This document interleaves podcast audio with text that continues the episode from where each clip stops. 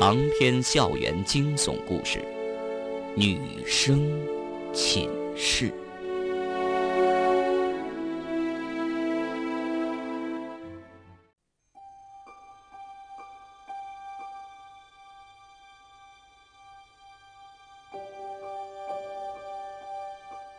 就这样过了大约三四天之后，到了周末，方圆心血来潮想去看望陶冰儿。他把这想法和徐招娣一说，徐招娣也是欣然同意。两个人找到班主任秦月，向秦月要了陶冰儿的家庭住址，随意买了些水果零食，结伴去看她。两个人边走边问，没费多少功夫就找到了陶冰儿的家。陶冰儿家在城南，属于城郊交河地带，虽然偏僻了一点但是空地很多，环境优美。不像市中心那样拥挤陈旧。出乎两个人意料的是，陶冰儿的家境相当好，她的住处竟然是一栋富丽堂皇的豪华别墅。别墅的面积并不大，上下两层，每层也就一百多平米，可是依山傍水，设计的非常漂亮，和周围的环境融为一体。别墅建在美丽娴静的象湖边上。湖水清澈明净，光可见人。附近是郁郁葱葱的森林。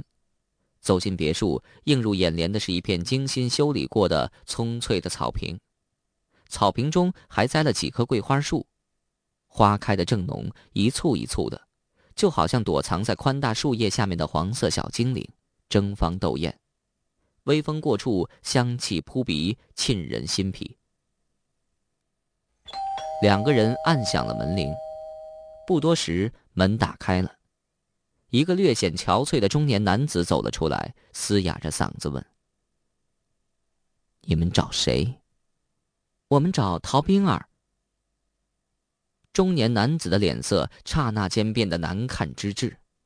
“你们是什么人？”“啊，我们是他同学，特意来看望他的。”方圆为了打消中年男子的疑虑，扬了扬手，让他看到提在手中的礼品。你们来看陶冰儿。中年男子的语气有些怪异。你们这个时候来看陶冰儿，一种不祥的预感袭上方圆的心头。是啊，怎么了，叔叔？他是不是病了？谁说他病了？他没病。中年男子显得十分生气。没病，那他到底怎么了？叔叔，您别生气，我们是他好朋友，真的很想知道他现在怎么样了。方圆态度恳切，一脸真诚。中年男子的脸色这才缓和了一些，盯着两个人看了半天，才长长的叹了口气。看来你们是真不知道，冰儿她，她死了，死了，陶冰儿死了。方圆目瞪口呆，不敢置信，手一松，提在手中的礼品掉到地上，几个红红的苹果滚了出来。起风了，微风，清风。风不大，却很冷，冻得别墅附近的树木花草瑟瑟发抖，抖落一地枯黄。今年的秋天，真冷啊！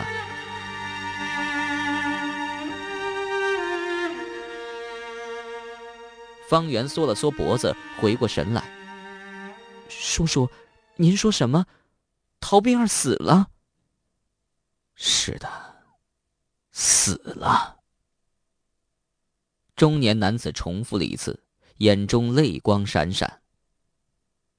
两天前，他就死了。他怎么死的？自己一个人躲在家里，打开煤气，中毒死的。这孩子真傻，好好的怎么就这么想不开呢？中年男子神情凄楚。他就是陶冰儿的父亲。他拉着方圆和徐招娣唠唠叨叨的说了很多事。陶冰儿的死对他打击很大，他现在只想找个人倾诉。据中年男子讲，冰儿的身世也很可怜。他的母亲嫌他穷，在他很小时就离开了这个家，一去不回了。于是陶冰儿的父亲痛下决心下海经商。商场如战场，一招不慎，满盘皆输。于是他忙于商场，无暇顾及陶冰儿，把她送到乡下奶奶家寄养。陶冰儿长到十多岁之后，他才回到南江市，和他在一起。但即便是这样，他也抽不出时间来陪他。这些年，陶冰儿的父亲生意越做越大，要处理的事情越来越多，根本是分身乏术。他也曾经想过帮陶冰儿找一个继母，但陶冰儿不乐意，极力反对，他也只好随着陶冰儿了。那天晚上，陶冰儿回家之后，父亲看到他只是心情不好，身体并没什么大碍，也就没放在心上。再加上那时候公司正好有事，急着要他前去处理，于是他就把陶冰儿一个人扔在家里回公司了。他万万没想到。陶冰儿的精神状态会那么差，心里会那么脆弱，以至于用自杀这么愚蠢的方法来了结这一生。人总是在失去时，才知道珍惜。陶冰儿死后，他父亲才真正意识到自己失去太多太多了。如果生活再给他一次选择的机会，他宁可选择和女儿一起过着平淡普通的家庭生活，而不是这样忙忙碌碌的忽视亲情。受此打击，他心灰意冷，匆匆结束公司的业务，变卖产业，准备离开这个伤心的城市。怪不得陶冰儿那么喜欢恶作剧，喜欢捉弄人。原来他只是用这种办法引起别人的注意。一个从小就失去母爱又缺乏父爱的人，再多的物质也不能满足他精神上的空虚。方圆现在可以理解陶冰儿为什么要离开四四幺女生寝室了。她一直是一个孤独软弱的女孩，好不容易找到秦延平这样情同姐妹、性情相投的好友，却眼睁睁的看着他自杀身亡。如同从幸福的云端一下跌落到坚硬的混凝土上，心里怎么承受得了？他玩笔仙也不过是为了寻求心灵的寄托，而这点寄托最后也被粉碎了，精神上再无依靠。但是，但是他也不至于就这样走上极端，选择自杀这条愚蠢的道路啊！蝼蚁尚且偷生，他还年轻，怎么会这么想不开呢？方圆心中狐疑。叔叔，您确定陶冰儿是自杀，而不是其他什么原因吗？陶冰儿父亲点了点头，说：“我能肯定是自杀，警方的结论也是这样的。这座别墅有防盗系统，昼夜不停。”那天晚上的监控录像里，除了冰儿和我，别墅里再没有其他人进去过。又是一个自杀。程立自杀，许燕自杀，万海自杀，秦延平自杀，现在是陶冰儿自杀。为什么会有这么多的自杀案件呢？而且他们自杀的原因都那么牵强，都那么令人费解。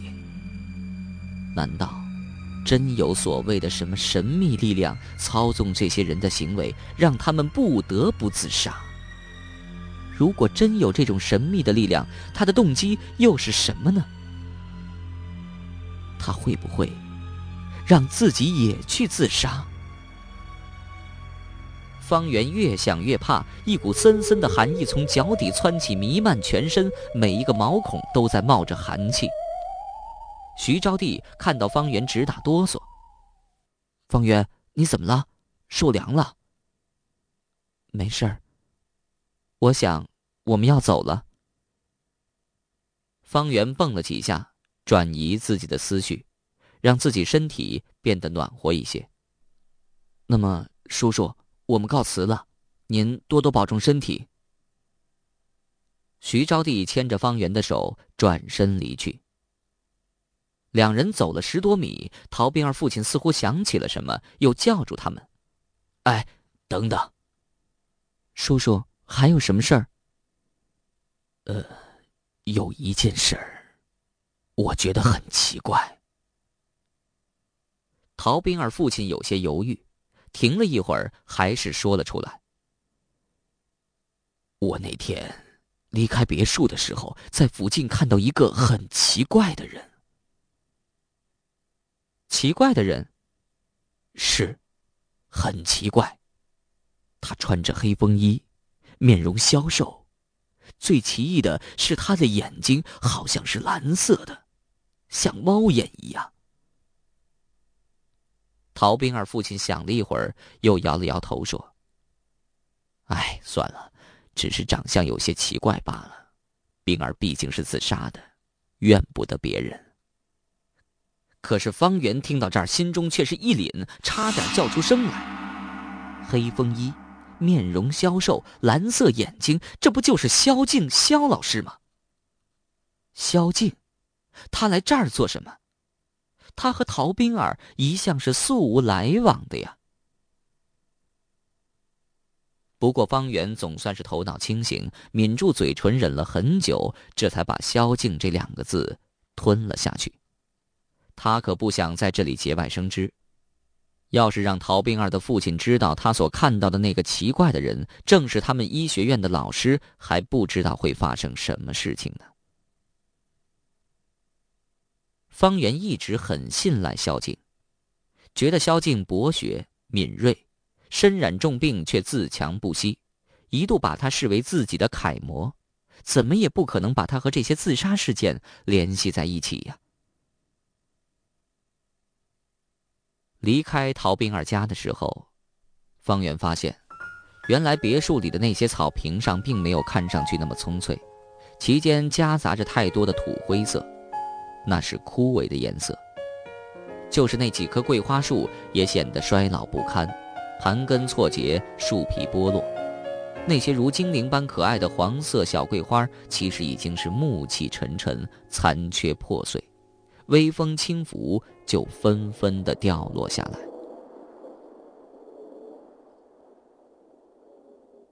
方圆和徐招娣两个人回到南疆医学院，回到了四四幺女生寝室，把陶冰儿自杀身亡的消息告诉了苏雅。苏雅只是嗯了一声，便走开了，似乎没放在心上。但她行走时分明有些魂不守舍。在寝室里转了几圈，也没想起来自己原本要做的事。由于陶冰儿的死，一向热情大方的徐招娣也有些多愁善感起来，自己一个人坐在床铺上，呆呆的望着窗外，两眼无神，想着心事。方圆心里也是一团乱麻，情绪低落，身体就仿佛塞满了石头一样，一举一动都沉重艰辛。他不知道自己还能够相信谁。他曾经劝自己去相信唐天宇，可他还是骗了他。唐天宇是第一个和他情感上有纠缠的男生，虽然这纠缠并不深刻。现在他还在精神病院吧？不知道现在治疗的怎么样了。他一直相信萧静。其实方圆也不知道自己为什么会那样相信他。更多的是凭借直觉，可现在这直觉也失效了。萧静似乎没有他想象中那么善良。他想到了一件事：秦延平梦游也是他告诉萧静的。萧静对心理学研究那么深，会不会是他在暗中运用这些心理知识来加害这些自杀的人？很有可能。萧静本来就是一个可怕的人，为什么医学院里流传着那么多他的怪事儿？死而复生，看穿别人心事，猫一样的蓝色眼睛，仅仅这些就令人不得不提防他了。还有，这些自杀的人几乎都与他有关。他认识改了名字之后的许燕，他找到困住自己的万海，他知道秦延平的心结，可自己竟然这么傻，傻到对他深信不疑。如果萧静不可相信，那他还能相信谁呢？就只剩下自己的班主任老师秦月了。秦月老师知道萧静这些事吗？虽然他和萧静以前是同学，但人会变的。萧静现在重病在身，闭门不出，他的思想性格也在变。方圆想清楚了，他现在唯一可以依靠的只有班主任秦月老师了。除了秦老师，没有人会相信他。自始至终，秦月老师都清楚这些发生在他身上的可怕事件。虽然是周末，方圆还是在教师宿舍找到了秦月，他正躲在厨房里准备做中饭。哟，是方圆啊，你来的还真巧，正好到我这儿吃饭，我正嫌一个人吃饭没意思呢。换做以前，方圆一定欣然答应，但这个时候他实在没心情。秦老师，我今天上午去了陶冰儿家。哦，陶冰儿，怎么样？她没事了吧？她，她死了。秦月正手忙脚乱的炒菜，方圆说完之后，他还炒了几下，然后才突然间意识到事情的严重性，扭过头问：“方圆，你说什么？陶冰儿死了？”秦月炒的菜是辣椒炒肉，辛辣的香气刺得方圆眼睛发胀，直流眼泪。陶冰儿，她自杀了。自杀？秦月感到不可思议。好端端的，他干嘛要自杀呀？听他父亲说，他是一个人睡在家里，打开所有的煤气管道中毒死的。锅中的辣椒烧焦了，那些肉也变成了油渣，在锅里翻滚扭曲，一个个似乎愤恨之极。秦月哪里还有心思去管锅中的菜呀？抹了一下眼睛，呛得咳嗽几声。肯定是自杀吗？肯定是自杀。秦月重重的吐了一口气，反而显得有些如释重负的样子。他怎么会有这种表现呢？方圆突然感到头有些发晕，重重的咳嗽几声，退出了厨房。秦月关掉了煤气，随即也走出了厨房。这时候，门外又有一个人走了进来，是何建辉。何建辉还是那副嘴脸，一看到方圆就嬉皮笑脸：“哟，怎么美女又来了？是不是来和我喜酒啊？”秦月狠狠的瞪了他一眼。何建辉这才发觉两个人神情凝重，连忙把笑脸收敛起来。方圆倒有些不好意思，怕秦月为此责备何建辉，故意问了一句：“喝喜酒，您和秦老师准备结婚了？”“是啊，元旦时候结婚，还有一个多月。”何建辉老老实实的回答，走到秦月身边，搂抱秦月。秦月却啐了他一口。一把把他推开，一边去！我和方圆谈正事儿呢。正事儿有什么正事儿比我们结婚还重要啊？他们寝室又有一个女生自杀了。秦月似乎很烦躁，吃了火药一样，停了一下，突然骂了一句：“太无聊了。”方圆愣了。秦月现在说的话也是前言不搭后语，他的思维也有些错乱了。何建辉倒没把这事放在心上，好，这年头什么怪事都有，天要下雨，娘要嫁人，有什么办法呀？他要自杀，能怪谁呀？秦月听完，却腾的一下站起身来，怒发冲冠，瞪着何建辉：“你还好意思说风凉话？”何建辉连忙摆了摆手：“哦，好好好好好，是我说错话了，你别发那么大脾气啊。”方圆也在旁边劝阻秦老师。秦老师，其实我来找你还有一件事。秦月这才扔下何建辉，问方圆：“还有什么事？”方圆看了一眼何建辉，吞吞吐吐，不知要不要避开何建辉。秦月有点等不及了，没事儿，你别管他，谅他也不敢乱说，快说吧。方圆这才把自己对萧静的怀疑说了出来。陶冰儿的父亲跟我们说，冰儿自杀前，他看到过萧静老师在他家附近出现。萧静，秦月拧起了眉头。他平时很少出去的。去陶冰儿家干什么？会不会是巧合呢？也许只是巧合吧。方圆嘴里这么说，心里可不这样认为。萧静身体不好，很少出去，怎么会去陶冰儿家那么远的地方？何况陶冰儿家是在城南的别墅，偏僻幽静，不是特意的话，很少有人会找到那儿去。何建辉这时候插了一句。萧静，萧静是不是你那位得了重病死而复生的同学呀？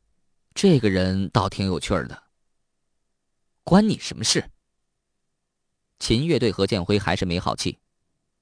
方圆，我也好久没去看他了，不如咱们一起去看看萧静。方圆求之不得，他正想让秦月陪他一起去找萧静，然后看有没有机会试探试探他。这时候，何建辉死皮赖脸的缠上来：“呃，我也去。嗯，也好，就说我们请他参加婚礼。”秦月这次竟然没有反对。何建辉躲在秦月身后，对着方圆做了一个鬼脸让他参加我们婚礼，这可是你说的啊！到时候他把你那些亲戚朋友吓坏了，可别怪我。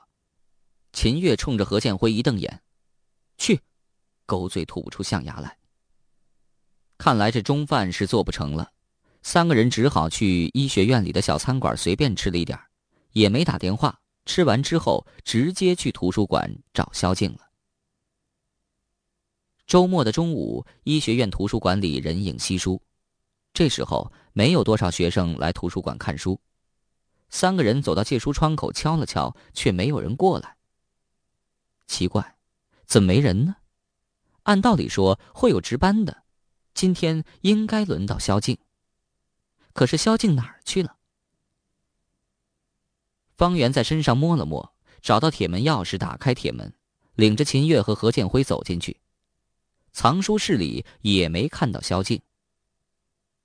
三个人排成一列，缓缓的从书架当中穿过，他们走向藏书室里面的一个小房间，那是萧静休息的地方，也是他在医学院中的家。这时候，那间小房间里突然传出一些奇怪的声音，似乎有什么东西摔在地上，中间隐隐夹杂着几声猫叫。这儿怎么会有猫呢？藏书室是绝对不允许有猫存在的，他们会撕破图书馆的藏书，谁也不知道这些藏书的价值，或许价值连城，或许一文不值。但是不管怎么样，这些书都是学校的公产。都要保管好。方圆加快脚步走进小房间，轻轻的推门，门没锁，一下就推开了。然后方圆的第一眼看到的就是一只黑猫，全身纯黑的黑猫。